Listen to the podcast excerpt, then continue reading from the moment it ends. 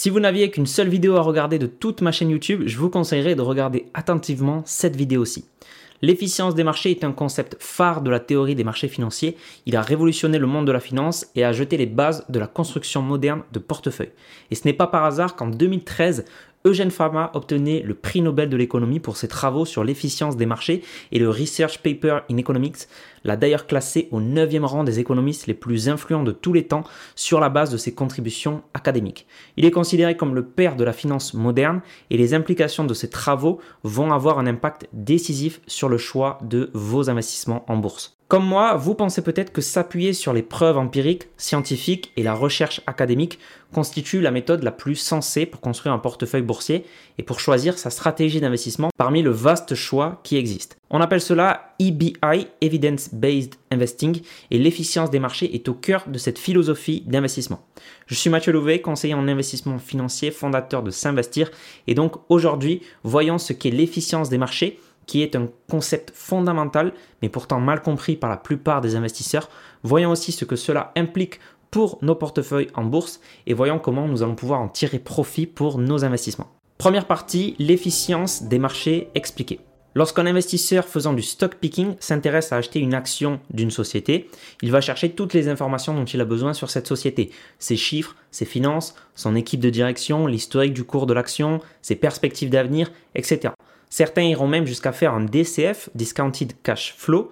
En français, c'est l'actualisation des flux de trésorerie pour évaluer donc le prix de l'action et la valeur d'une entreprise en fonction de ses bénéfices futurs. Il va ensuite déterminer avec ces informations si l'action est une bonne affaire ou pas pour ensuite y investir dessus ou pas. La théorie des marchés efficients développée par Eugène Fama reflète l'idée que dans un marché efficient, à chaque instant, toute l'information disponible est déjà reflétée dans le prix des actions.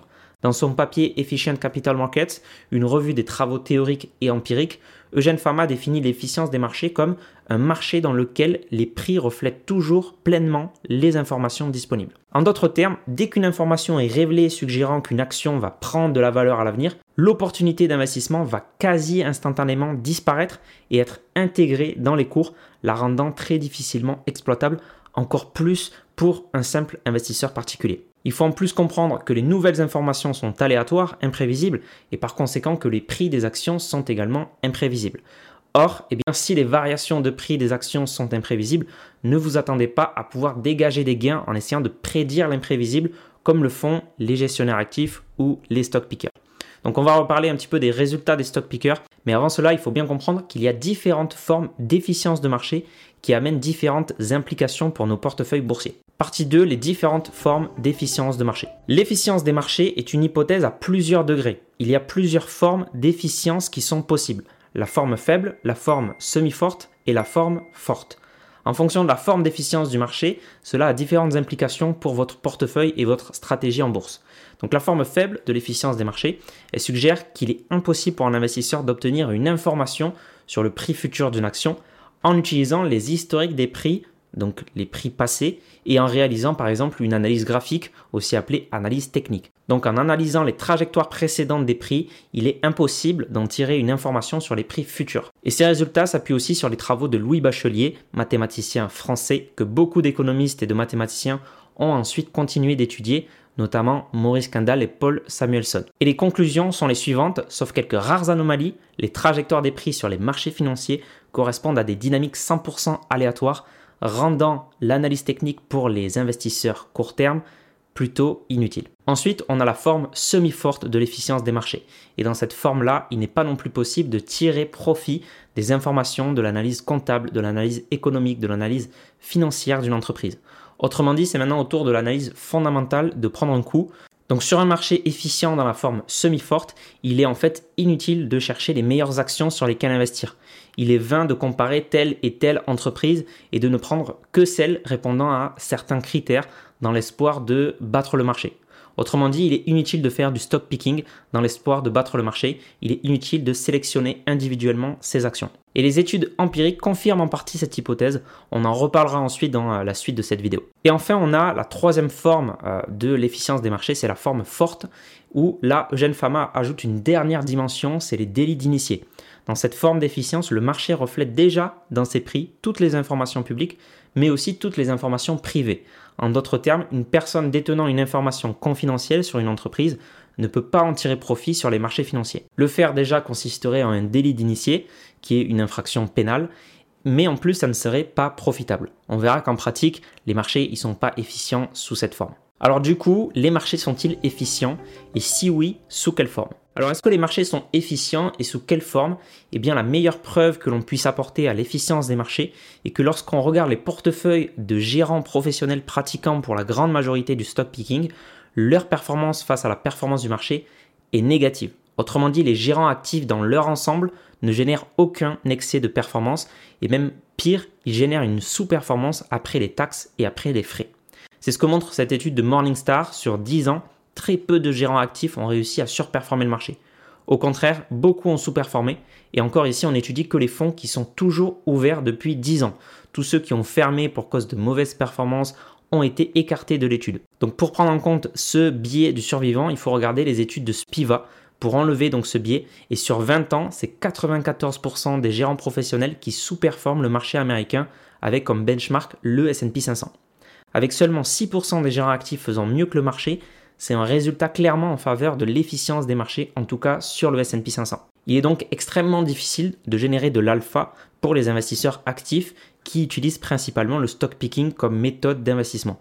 Cette pratique, fastidieuse, chronophage, elle est pourtant largement utilisée chez les investisseurs et Eugène Fama a son petit mot pour les adeptes du stock picking, je comparerai bien les stock pickers à des astrologues, mais je ne veux pas dénigrer les astrologues. Et sur le MSCI World, c'est aussi la même chose avec seulement 7% des gérants actifs faisant mieux que le benchmark, cette fois-ci sur 10 ans seulement avec une étude de Lixor. Sinon, sur certains marchés moins gros, moins liquides, où moins d'investisseurs sont positionnés, comme les small cap Europe, les petites capitalisations européennes, l'efficience peut être moins présente. Mais ces marchés sont quand même en partie efficients, en tout cas ils deviennent de plus en plus.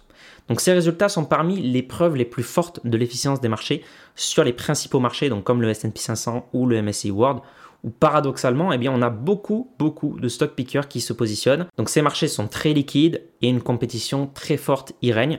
C'est ce qui explique en partie l'efficience de ces marchés. Donc ils seraient efficients dans la forme semi-forte. Pour la forme forte, de l'efficience où même les délits d'initiés ne rapporteraient aucun excès de performance, elle est quand même toutefois assez irréaliste. En pratique, les insiders réussissent évidemment à faire des trades qui sont euh, gagnants avec des excès de performance car les informations privées ne sont évidemment pas intégrées dans les cours. Partie 4, par conséquent, que faire pour votre portefeuille en bourse? Déjà, vous pouvez me suivre sur Instagram pour être plus en contact avec moi, mon quotidien, avoir aussi des petites pépites que je partage assez régulièrement sur Instagram. Sinon, plus sérieusement, si les marchés sont efficients, alors les activités de sélection d'actions comme le stock picking n'apporteront pas de retour sur investissement supérieur. Une erreur très fréquente des stock pickers, c'est de confondre la prime de risque avec la compétence. Si vous dégagez un retour sur investissement supérieur au marché par du stock picking, assurez-vous de ne pas simplement avoir pris des risques en fait supérieurs pour obtenir ce retour sur investissement. Donc en prenant des risques supérieurs, évidemment, on peut avoir une prime de risque et donc on peut gagner plus. Cependant, pour vraiment discerner une compétence de stock picking, il faut le faire à partir de votre rendement ajusté au risque et sur une période raisonnablement longue. Il y a aussi beaucoup de stock pickers qui se défendent en expliquant que Warren Buffett, par exemple, est un stock picker reconnu qui bat le marché depuis des années. Cependant, Warren Buffett a bâti une grande partie de sa fortune sur du non-coté, un marché qui peut effectivement être inefficient. En effet, les travaux de Gen Pharma portent uniquement sur le côté. Il y a aussi beaucoup d'autres paramètres à prendre en compte pour Warren Buffett, comme le fait qu'il utilise de l'effet de levier, qu'il prenne des parts majoritaires dans des entreprises, etc., etc. À part Warren Buffett, il y a aussi d'autres stock pickers qui existent et qui peuvent réussir à battre le marché, mais cela reste quand même des anecdotes. De la même manière que Cristiano Ronaldo ou Lionel Messi sont deux superstars du football, multimillionnaires, et eh bien pour autant, tout le monde n'essaye pas de devenir une superstar du football, ou bien ce serait une erreur. Ronaldo et Messi sont des anecdotes qui ne devraient pas nous inciter à jouer au foot, de la même manière qu'une poignée de stock pickers qui réussissent à surperformer le marché ne devrait pas nous inciter à faire du stock picking. Pour l'immense majorité d'entre nous, on serait perdant si on faisait cela. Souvenez-vous aussi que l'efficience des marchés, c'est un modèle qui essaie d'expliquer la réalité du terrain. C'est un modèle, ce n'est pas la réalité, donc évidemment, comme beaucoup de modèles, il n'est pas parfait, c'est une approximation de la réalité. On peut facilement trouver des aberrations, des anomalies qui ne sont pas expliquées par l'efficience des marchés en effet. Pour autant, ce modèle d'efficience des marchés, c'est une formidable manière d'appréhender le marché dans son ensemble et ça peut vous permettre de prendre des décisions d'investissement bien plus sensées et bien plus éclairées. c'est une approximation qui marche remarquablement bien lorsqu'on parle d'investissement long terme. Aujourd'hui, il existe de solides arguments théoriques et empiriques en faveur de l'efficience des marchés. Ces découvertes ont fortement influencé le développement des fonds indiciels et des ETF qui permet d'apporter une vraie solution d'investissement à tout investisseur devant l'efficience des marchés.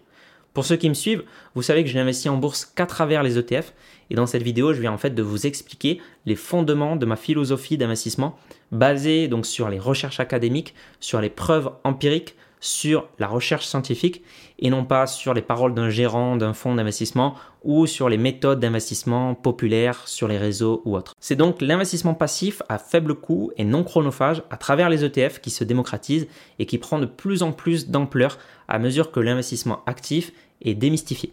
Merci d'avoir écouté ce podcast. C'était Mathieu de S'investir. Si vous l'avez apprécié, vous pouvez laisser 5 étoiles sur Spotify ou Apple Podcast. Ça aide beaucoup à le référencer. Donc merci beaucoup à tous ceux qui le font. Vous pouvez aussi vous abonner pour ne pas rater les prochains contenus. Et si vous souhaitez aller plus loin, vous avez des liens en description où vous pouvez aussi visiter le site s'investir.fr. On se dit à la prochaine.